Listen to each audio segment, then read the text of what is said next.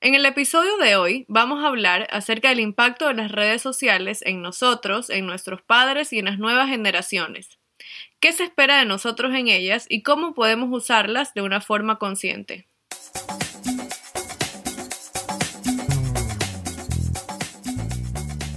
Hola, somos Alfonsín y Carla y esto es Nosotras las Mujeres. Un espacio donde nos sentimos seguras y nos atrevemos a hablar de ciertos temas que a muchas personas la sacan de su zona de confort. Somos mujeres igual que tú, con experiencias, dudas y muchísimas ganas de aprender.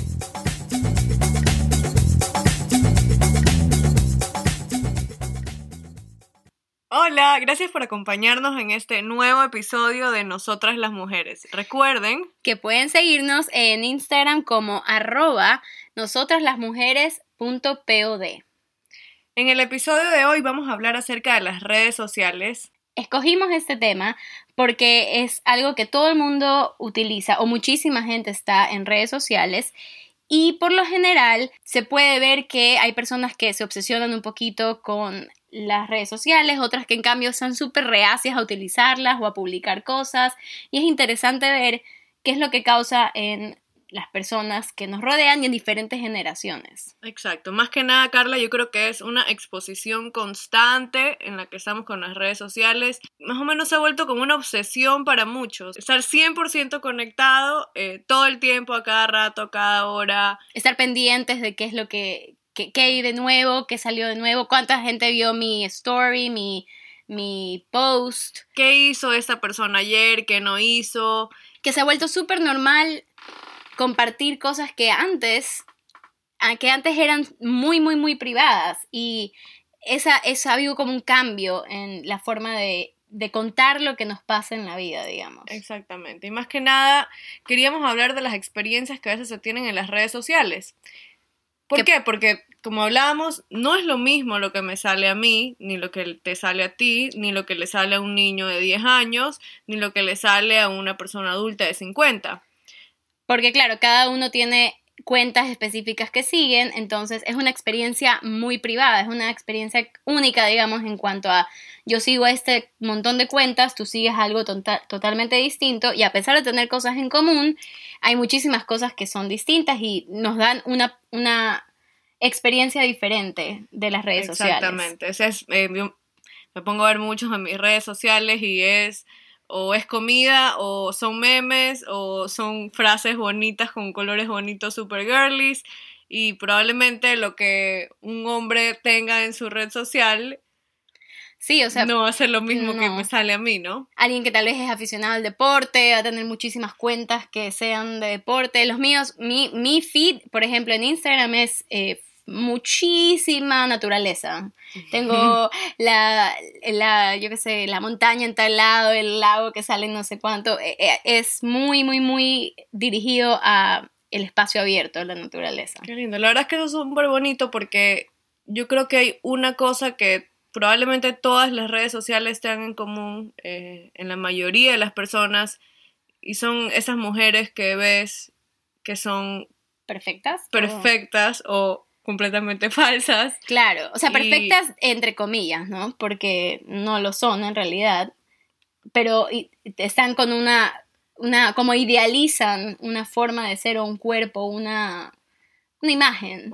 exacto, o sea, son unos cuerpos Kim Kardashian que no todas las mujeres tenemos y que yo siempre me pregunto, ¿será que los hombres tienen ahora expectativas de que eso es un cuerpo ideal o que son, esas bocas son unas bocas ideales o esas caras estiradas o esos pelos divinos y esos cuerpos cinturita avispa y caderotas porque ahora todas las mujeres tienen unas nalgas divinas, preciosas y súper ejercitadas. Y hay que estar consciente de que lo que vemos en realidad es falso, o sea, en el, en el, en el sentido de que siempre se publica lo mejor de una persona. Siempre vas a publicar tu mejor lado, tu mejor momento, el viaje más lindo, la parte linda del viaje, porque tal vez tuviste algo horrible y no vas a compartir. Que obviamente tiene sentido, porque en la vida no es que estamos mostrando no es que estamos compartiendo siempre nuestras desgracias. Claro, o ves estas parejas perfectas, divinas, pero en el interior o en, en, su casa no son como nos proyectan. Entonces, las, la imagen que tenemos de nosotros en las redes sociales es este mundo perfecto, en este mundo divino, en que nadie es triste, en que nadie sufre, en que todo el mundo viaja, en que todo el mundo está tomando, bebiendo y farreando todo el tiempo. Y esto, eso no es una realidad. Y no es que queremos decir, ah, ahora tenemos que publicar las cosas negativas de la vida. Ese no es el punto. El punto es que no te puedes comparar con algo que ves en una red social, porque no es real y no es, no es una norma, no es algo que todo el mundo vive, no es una, es una experiencia particular y es un momento muy específico y algo que esa persona quiso mostrar. Eh, eso es lo que te iba a decir en este momento. O sea, probablemente lo que veamos en stories son o en, post, o sea, son cosas dirigidas hacia a una, pueden ser dirigidas a, una persona en específico que quieren que vean eso en ese preciso momento. O al final es como alimentar el ego, ¿no? Como, claro. como eh, mientras más likes tengo, o más gente vio mi story. más gente vio mi story, soy más popular. Y creo que es por eso que, Instagram había decidido que en un futuro iba a quitar los likes de las fotos. De las fotos. Y la gente se volvió loca, ¿no? Porque decían, no, ¿cómo, va, ¿cómo vamos a...? Pero es verdad, o sea, no, ¿por qué tenemos que tener esa competencia, digamos? Es verdad que no lo ideal no es tener la competencia, que los likes existan porque en verdad te gusta. A mí me pasa mucho que yo veo una foto de alguien que conozco o que no conozco tanto, pero es un momento lindo, por ejemplo, que le propusieron matrimonio a una amiga y me da gusto ponerle like a la foto. Y me da gusto comentar y poner los miles de corazoncitos rojos porque lo siente. Exacto, porque en verdad siento que me gusta la foto. O sea, el, la idea detrás del me gusta es agradable, es algo, es algo positivo. Ahora, hay muchísimas personas que quizás lo hacen con un fondo envidioso también. Por supuesto. Y esa es la exposición y, a lo que te un poco te atienes a exponer tu vida en las redes sociales. Claro, al, lanzar tu vida así, tienes que aceptar la consecuencia. Por eso es que volvamos, volvamos a mí el, tema de, de, esto de las mujeres perfectas y que todo el mundo es Kylie Jenner y Kim Kardashian, es que eso ha cambiado a lo largo de los años. Si te das cuenta,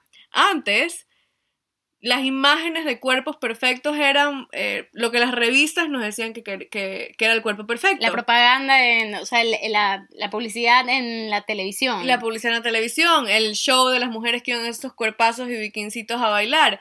Eso era un cuerpo perfecto. Y era manejado totalmente por la industria que nos la mostraba. O sea, la industria marquetera, la industria de la que quieras, de lo que quieras, de la moda, etcétera. Ellos eran los que controlaban el mensaje y nos mandaban esa imagen de mujer perfecta que teníamos. Que era una mujer flaca. Una flaca, mujer casi anoréxica. Giselle Kate Moss, flaquísima, mucho cuerpo, digamos, que no es la realidad en la o sea, para la mayoría de las mujeres no es la realidad.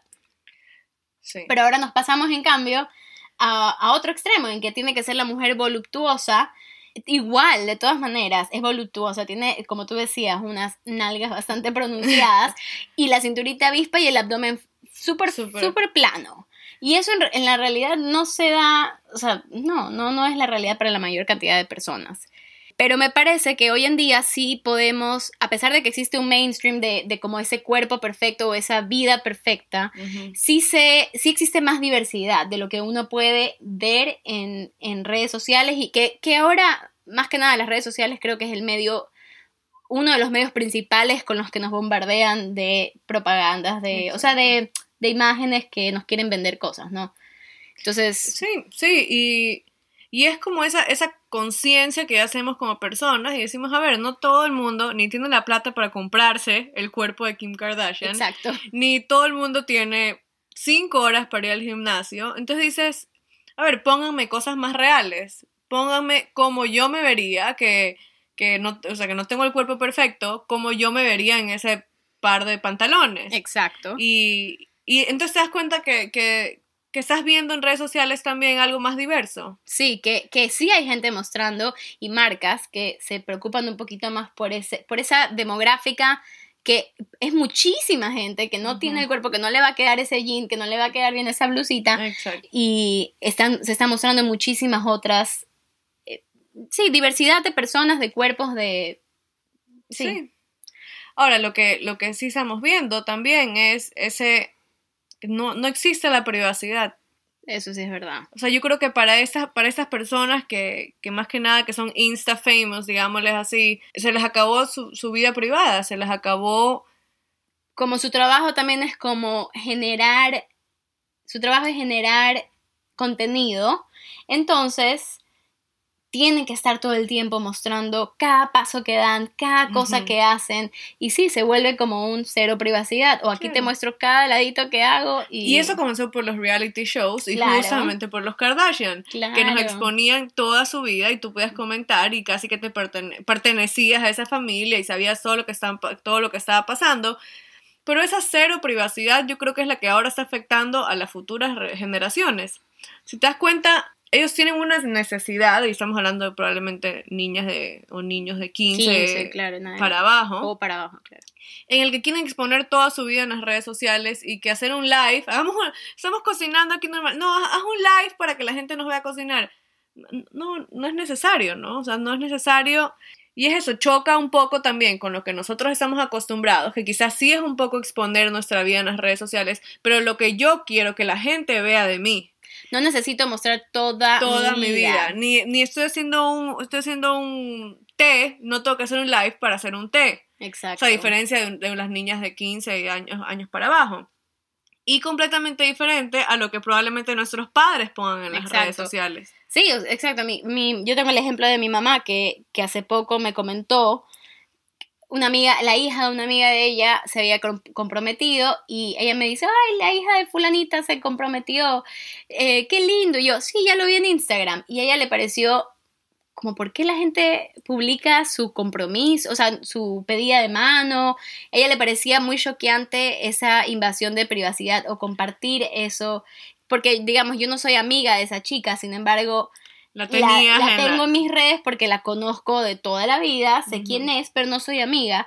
Y aún así sé ese pormenor de su vida, que obviamente es algo importante en su vida, pero no soy amiga de ella. Y a mi mamá le choqueó bastante eso, le pareció como, ah, wow, o sea, ¿por qué la gente comparte esas cosas? Y a mí no me parece tan raro, pero entiendo por qué para ella podría ser raro. Probablemente. y también tienes el otro lado de ese grupo de mamás que cree todo lo que ve en las redes sociales. Y ahí es cuando hay este, que lo hemos visto ahora en ese tiempo de, del coronavirus y de estar en cuarentena, de cómo los padres y también muchas personas en general cogen cualquier video y lo hacen una verdad. Claro, como vi esto en Facebook, decían que teníamos que lavarnos las manos con vinagre, no sé, y eso era la verdad absoluta. Entonces yo, por ejemplo, he tenido esa conversación con mi mamá de, hay que discernir, hay que discernir qué es real, qué no es real. Y eso también es importante decírselo a los chicos, yo creo, a la gente, o sea, todas las generaciones creo que tienen ese, ese mal. Las personas en general nos dejamos llevar por cosas eh, que vemos en, en, lo que más estamos frecuentando, digamos, y... Y ante la duda preguntar. Claro. O sea, preguntarle a alguien que quizás sepa más que yo, pero Estamos volviendo a lo mismo, no creer y que no todo lo que está en las redes sociales es algo que es una verdad absoluta y que existe. Exacto. Así como también que existe esa idea de que, ay, si no lo publico en Facebook entonces, o en Instagram, entonces no pasó.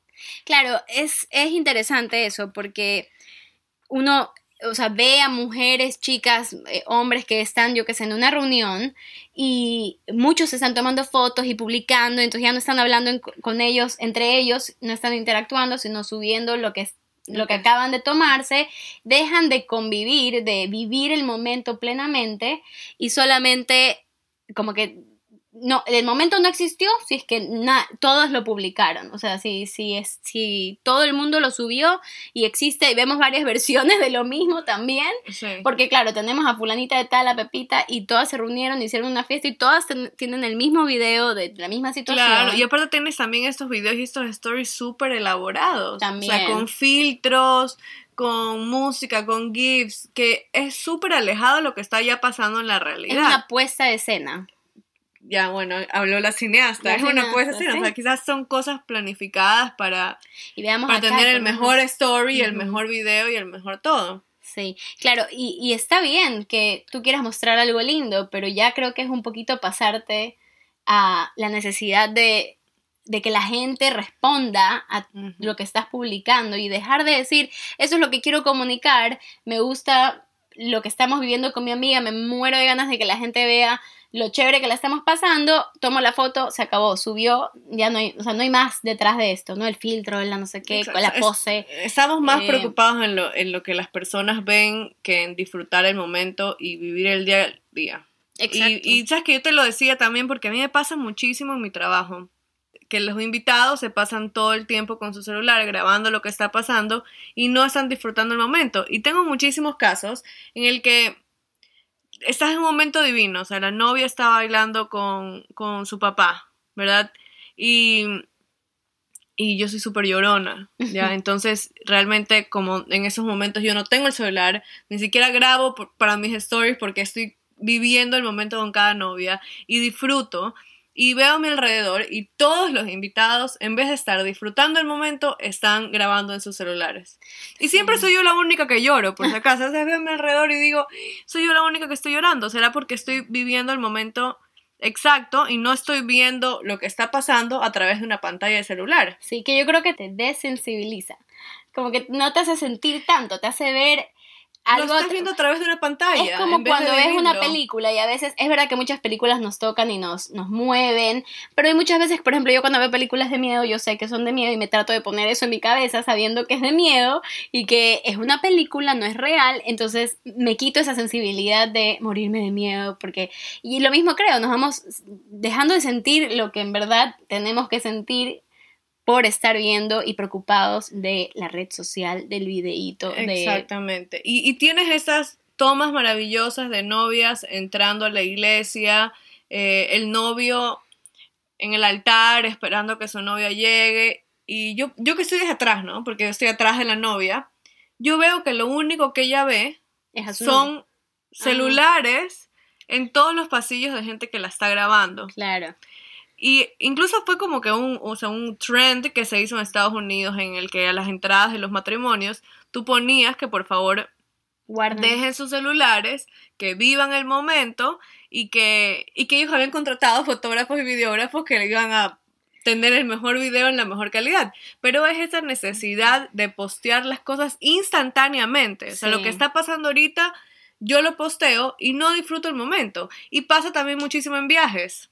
Es verdad, muchísima gente se va de viaje y se pasa subiendo el, la comida, el monumento, el, lo que sea, el tour, lo que sea que estoy haciendo, pero yo digo, bueno, ¿y cuándo estás viviendo el viaje? Porque obviamente es muy lindo tomar fotos de tu viaje para recordarlo, Y vivir a través de las fotos. ajá, pero no estar preocupada todo el día, el- todas las horas de, porque, a ver, en un viaje vas a conocer en un día varias cosas, ¿no? Interesantes y nuevas, seguramente. Entonces, que te vas a pasar con el teléfono todo el día grabando sin en realidad vivir lo que estás viviendo.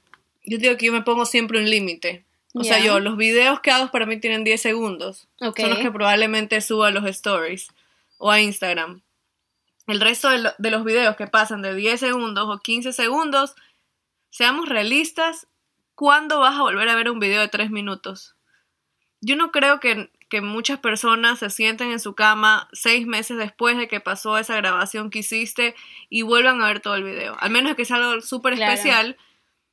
Yo hago eso con mi sobrino, por ejemplo. Yo sí grabo tres minutos de video, cinco minutos de video, y yo sí vuelvo. A veces me, no me doy cuenta y estoy revisando las fotos y me quedo horas viendo videos de mi sobrino. Pero bueno, es específicamente porque quiero ver. Y porque no vive aquí contigo. Ajá, ¿no? y porque es pequeño y quiero revivir ciertas cosas, y eso ya es un poco distinto.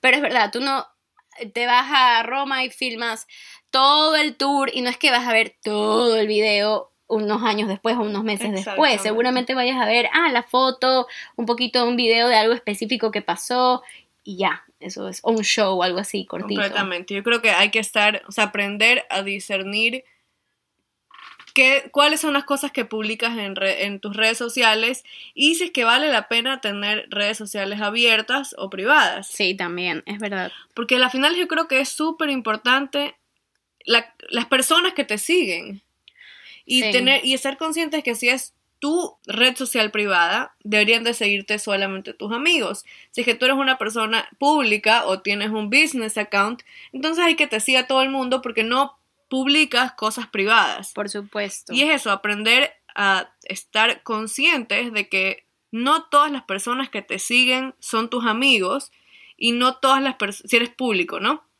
Y no todas las personas que uno sigue. que uno sigue son tus Son amigos, entonces hay que aprender a discernir cuáles son las cosas que vas Eso a también es algo, es algo extraño porque muchas veces uno tiene en su red social, eh, sigue a personas que son conocidos, que tú sabes cómo se llaman, que lo- por ejemplo, que fuiste al colegio juntos o que era un año mayor a, a ti, conoces por la mamá de alguien y lo sigues, pero en realidad no eres amiga de esa persona y es extraño, a mí me ha pasado cuando los veo en persona. Como sé toda tu vida, sé que tuviste un hijo, sé que pero no te conozco, no he conversado contigo en lo absoluto, no, no sé de ti, pero ¿Tú tengo crees igual que en vale la cercanía. pena seguir esas personas en las redes de sociales? Hecho, de hecho, a veces no, pero por ejemplo, me pasa con amigas de la infancia. Me Ok. pasa así, que eran amigas de cuando éramos chiquitas, más que nada hijas de amigas de mi mamá. De- Mi mamá tenía amigas, yo era amigas de, amigas de ella, pero por situaciones X no nos seguimos como que hablando. Pero me da gusto verlas cuando tienen hijas, etcétera. Solo Claro. que se me hace extraño luego verlas, saber todo lo que sé de ellas. Sin embargo, nunca he conversado hace, Claro. ¿sabes? Hace, desde que tengo 10 años, o sea, nunca he conversado con esa persona a fondo. Sí, igual, igual digamos que extraña. es una conocida. A mí me pasó hace poco y, y probablemente mucha gente decía que, que estoy loca, pero me di cuenta que una persona que yo conozco me había, me había bloqueado para que yo vea sus stories. Ok. Sin razón alguna, ¿no? O sea, yo no entiendo qué estaba publicando esa persona que, Que tú no decidió que yo no podía ver. Y que yo no podía ver y un grupo de personas más que yo conozco no podía ver. Ok. ¿ya? Entonces era un tema que esa persona no quería que nosotros como personas veamos lo que ella estaba publicando. Ok, mi pregunta fue, ¿por qué yo voy a tener en mis redes sociales una persona que no quiere que yo vea su vida? Claramente no es mi amiga, no tengo por qué tenerla. Eso Cogí, la bloqueé y la eliminé. Claro, es verdad. Sí, también tenemos a mucha gente en redes sociales por eso, porque la conocí una vez, porque la vi, no sé, me fui de viaje, conocí, pero no, no necesariamente es mi amiga, mi, o sea, no, no es una persona cercana a mí en realidad.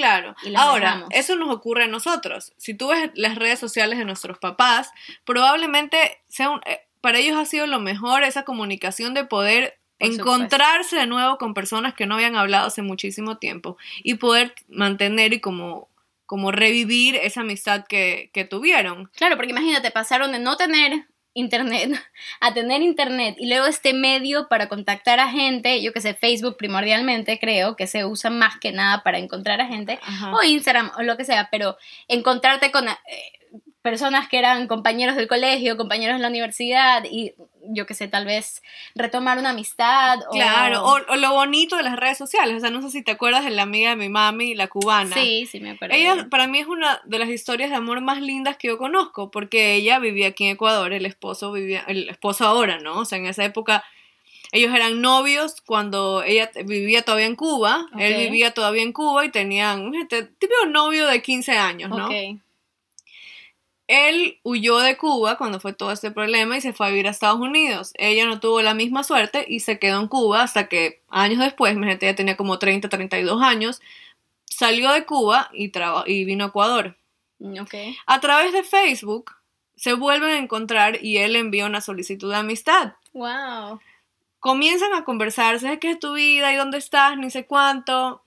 Sí, yo estoy en Ecuador, bueno, yo estoy en Estados Unidos. Comenzaron a revivir todo esto que ellos habían tenido y, y todo lo que habían vivido. Meses después él vino a verla acá a Ecuador. Meses después él le propuso matrimonio. Ay, Y meses después ella se casó aquí en Ecuador, se casaron los dos y esperó a que le lleguen todos sus papeles para irse a vivir a Estados Unidos. Sí, a veces tú dices, qué a veces qué lindas que pueden ser las redes sociales en que en esa generación, en esa generación pudieron encontrarse con personas que no habían hablado hace muchísimo tiempo. Entonces tienes esa cara, ¿no? Como de las generaciones de nuestros papás que lo han, lo han usado muy bien para reencontrarse con gente que no podían. Nuestra generación, que tenemos que aprender a discernir qué es lo que publicamos en las redes sociales. Y ahora viene esta generación de los chicos de ahora, de los chicos como que de 15 años, 14 años, hasta 10 años, que tienen esa necesidad de publicarlo todo y de hacer lives por todo.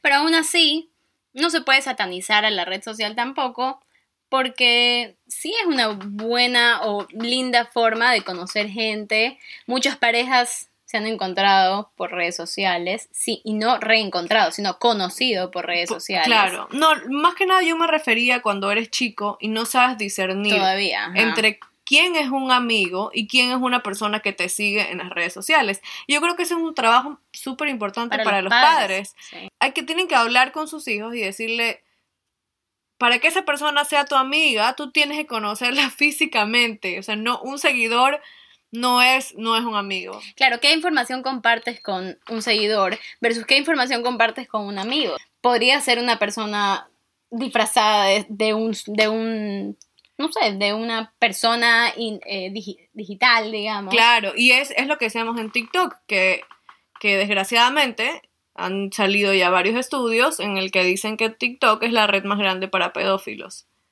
Claro, que buscan a, a chicos para que les envíen videos, etcétera, o simplemente para ellos. Y no, y se hacen videos. pasar por chicos igual menores de edad. eh, les escriben, son sus seguidores, comienzan con likes, likes, likes, eh, te mando un mensajito por acá.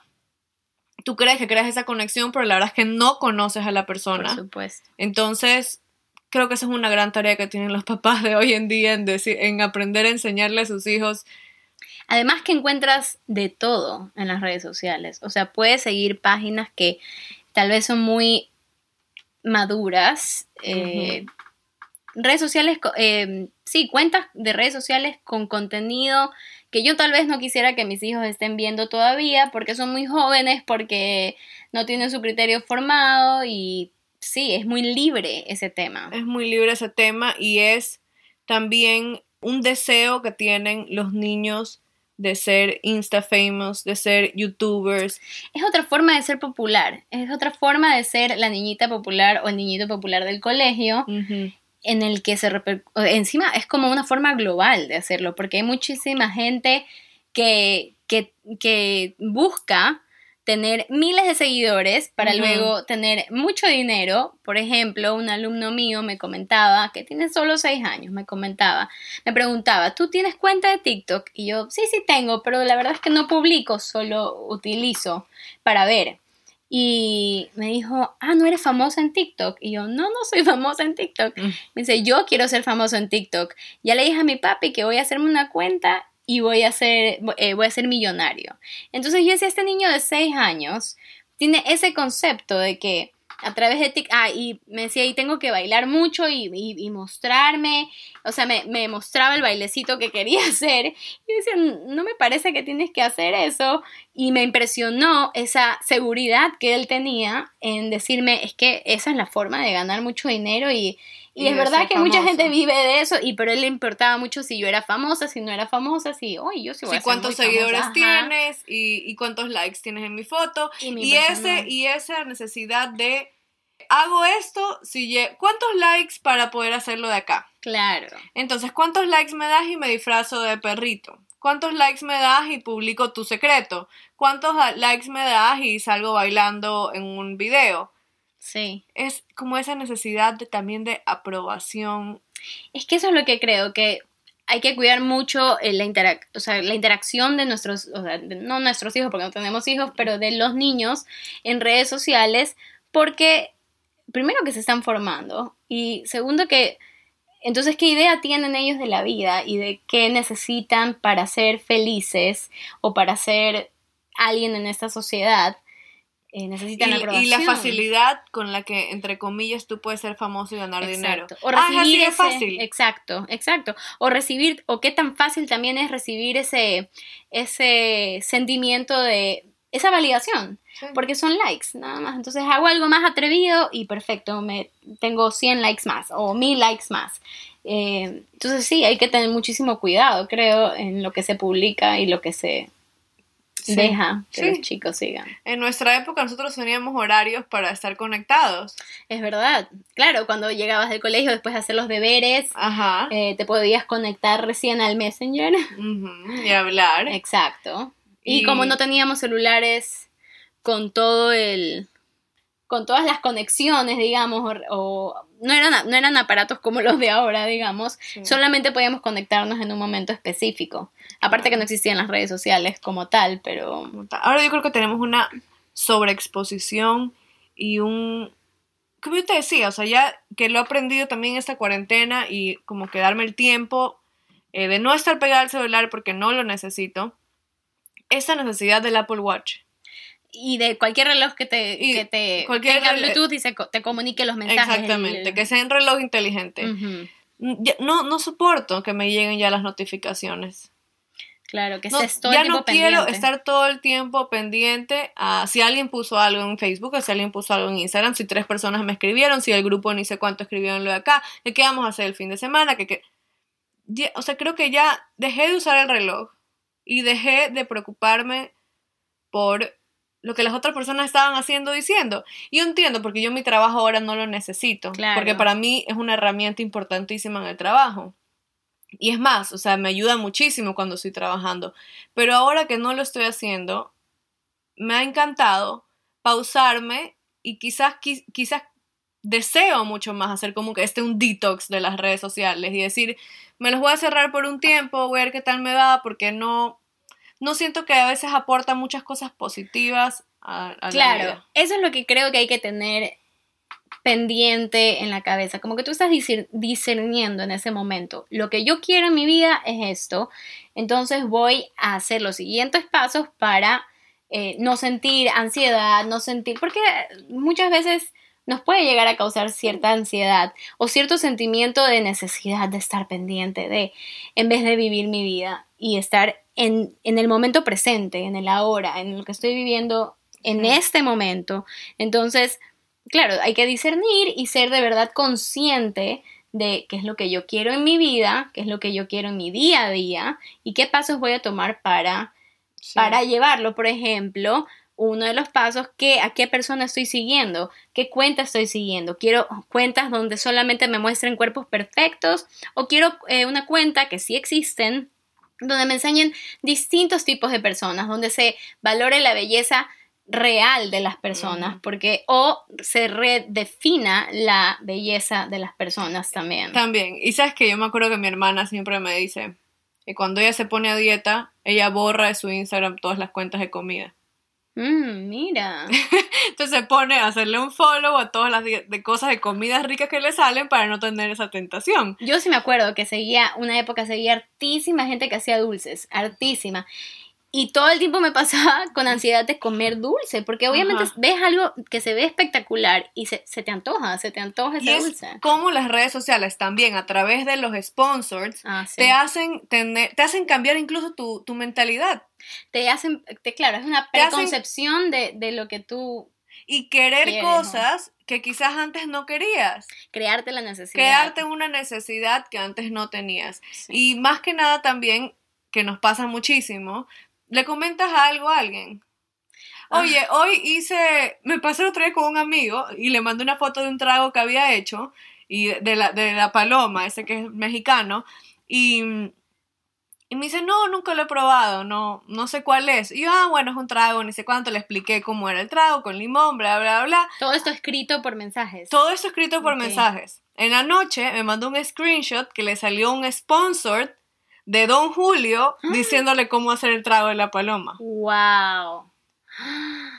Claro, eso también es algo que, primero que es una invasión de la privacidad eh, importantísimo, porque tú estás teniendo una conversación privada con alguien sobre un tema específico, pero las redes, entre comillas, los robots de las redes sociales te están escuchando y viendo qué es lo que te interesa para luego mandarte. ¿Sabes qué, un- Carla? Yo creo que en un, en, un, en un otro episodio que hagamos deberíamos invitar a una persona, un- algún ingeniero de sistemas o desarrollador de apps para que nos explique un poco cómo funcionan los algoritmos y cómo ellos pueden incluso saber algo que, o sea, ponerte en, en, en Instagram o en Facebook un sponsor de lo que tú estás pensando. Yo me acuerdo clarito, clarito, que tú subiste una foto o una fotógrafa acá, pero de un matrimonio que tú creo que, o un compromiso que tú hiciste, y era de alguien que tenía un vestido maravilloso, y me encantaba el vestido.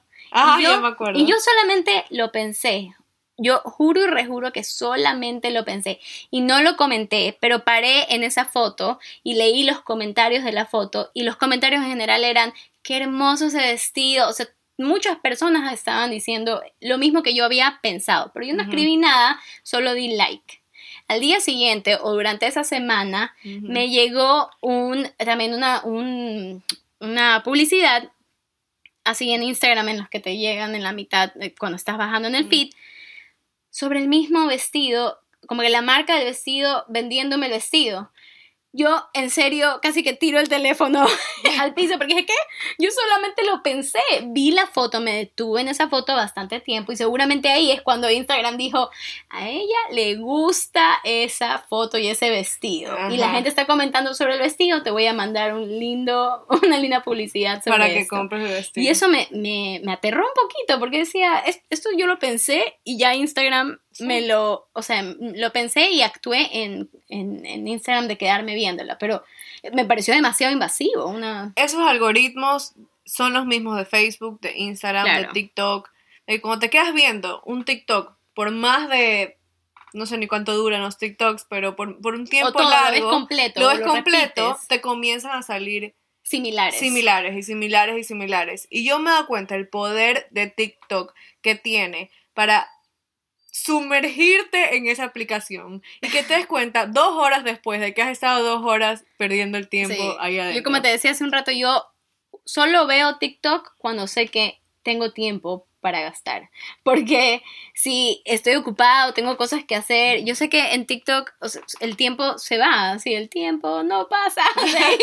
y en verdad me quedo horas, horas y me doy cuenta, uy, no, pero ya, ya pasaron 45 minutos, ya pasaron dos horas y sigo aquí. Y es, eso me pasó el otro día y lo conversábamos con otra amiga, que yo le decía, medio insomnio, no pude dormir, una de la mañana, me puse a ver TikTok, grave error, nunca hagan eso. Y cuando me encontré a las 3 y media de la mañana y yo no me había podido dormir y estaba más despierta que nunca. Claro, tu cerebro aparte está, aparte que está demostrado que ver la pantalla antes de dormir es un despertador, estimulador de tu cerebro y no te permite descansar. Entonces, imagínate, si no podías dormir ya, te pusiste a ver TikTok que te estimula full y ya no. No vamos a negar que hay cosas demasiado chistosas en TikTok. Por supuesto, para mí me parece que es como ver shows de comedia cortitos. Ajá. Y yo me, me, mato de risa y por eso lo veo tanto, pero, pero yo sé que es, un, es una red social que me va a consumir tiempo, entonces lo hago cuando tengo tiempo. Cuando tienes el tiempo para gastar. Pero ahí, una vez más, estoy tomando una decisión consciente sobre cuándo usar la red social. Eso está, es claro, y por ejemplo, en Instagram me puse un timer que te dice cuánto tiempo, eh, por, ejemplo, yo quiero ver solamente 30 minutos al día. Porque mm, una amiga me dijo, mira, pero puedes ver el tiempo que pasas en Instagram. Y yo pasaba tres horas, cuatro horas, cinco horas, más horas al día mm. en total. Yo ni siquiera quiero ver porque ahorita he estado Bueno, ahora digamos en, en, la cuarentena yo creo que subió y me sale el recordatorio y lo, le pongo ok y sigo viendo. Pero me puse ese timer para en verdad controlar el tiempo que paso en redes sociales. Y me sale 30 minutos, ya pasaron otros 30 minutos y yo, bueno, así sean las 8 de la mañana y recién empezó el día, y la verdad es que yo admiro bastante a esos padres que lo hacen con sus hijos, que les ponen el tiempo. Porque ellos pueden ver en sus, en, sus, en sus iPads o en sus tablets cuánto tiempo han estado en cada aplicación. Y entonces tú puedes como papá ser consciente y decir, a ver, mi hijo no quiero que esté más de 5 horas en TikTok. Sí, justamente hace poco me leí un libro de una, eh, de una persona que es mamá, de un adolescente. Y el chico no tenía creo que tenía 15 años y no tenía teléfono y se trabajó y se compró su teléfono, que me parece súper también admirable. Se compró su teléfono y a partir de que tenía su teléfono se dio cuenta eh, eh, la familia, que, eh, la mamá, las hermanas, se dieron cuenta que él cambió su actitud, que él pasaba todo el tiempo, él era un chico muy creativo, que le gustaba pintar, que le gustaba hacer un pocotón de cosas con su tiempo libre y dejaba de hacer, dejó de hacer todas esas cosas y se concentraba nada más en ver el teléfono. Entonces la mamá se sentó un día con él, creo que lo llevó, me acuerdo tanto que lo llevó a pasear a un bosque. Y decía, ay, qué lindo en verdad tener una conversación así con tu hijo en un bosque.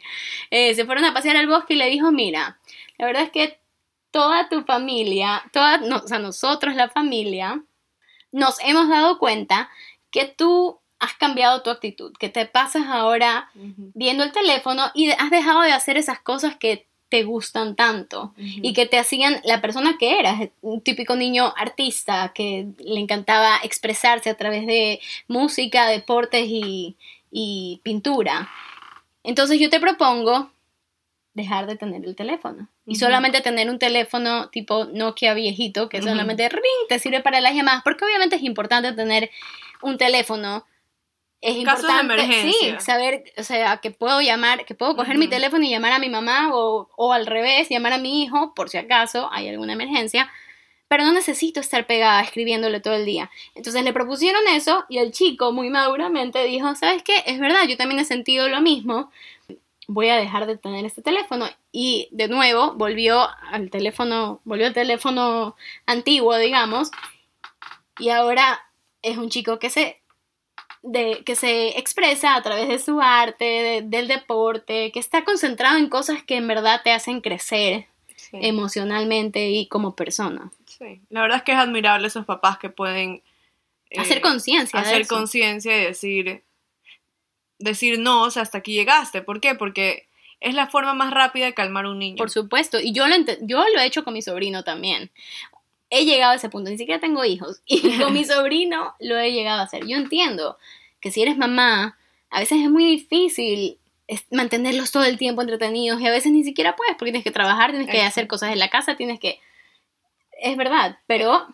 Es lo fácil. Y al final yo creo que como, como papás es encontrar un equilibrio en darle eso a su hijo, en que tengan redes sociales, en el que jueguen un PlayStation, en el que, pero tengas también los otros horarios para, para estar pintando, para estar jugando con plastilina, para hacer algún deporte. Y eso es lo más importante. Primero que como, como yendo una generación como los adultos que decíamos, saber discernir qué es un fake news, saber en qué peleas meterte en Facebook, para nosotros saber qué publicar en las redes sociales. Eh, lo, que vemos, saber que no podemos compararnos nuestra vida, nuestro físico, nada con, con lo que vemos.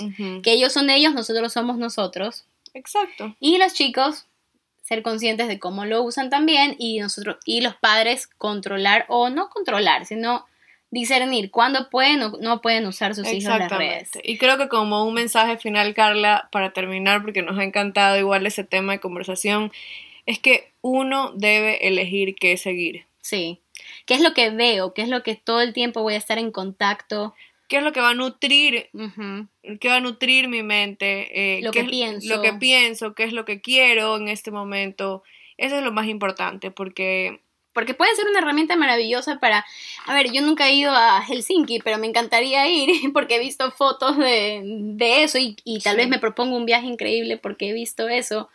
Pero eso, elijo, elijo qué quiero ver, para qué lo quiero ver, cuál es el motivo de eso y ya. Sí, exacto. Saber que es una, red social, que, no es, la vida, no, eso no es la vida real. Exactamente. Qué lindo mensaje para terminar, Carla. Así es. Esperamos que les haya encantado y... Gracias por acompañarnos a hablar un poco de ese tema. Si tienen sugerencias o si tienen algún comentario, sería increíble poder escucharlas y saber qué opinan y también si son mamás nos cuenten cómo hacen con sus hijos, cuáles son las rutinas que, que, les ponen o, o, Que definen para sus hijos, sí. ¿Qué es lo que hacen para mantener esa, ese balance entre red social, iPad, etcétera? Exacto. Muchas gracias por acompañarnos y nos vemos en el próximo episodio. Chao. Chao.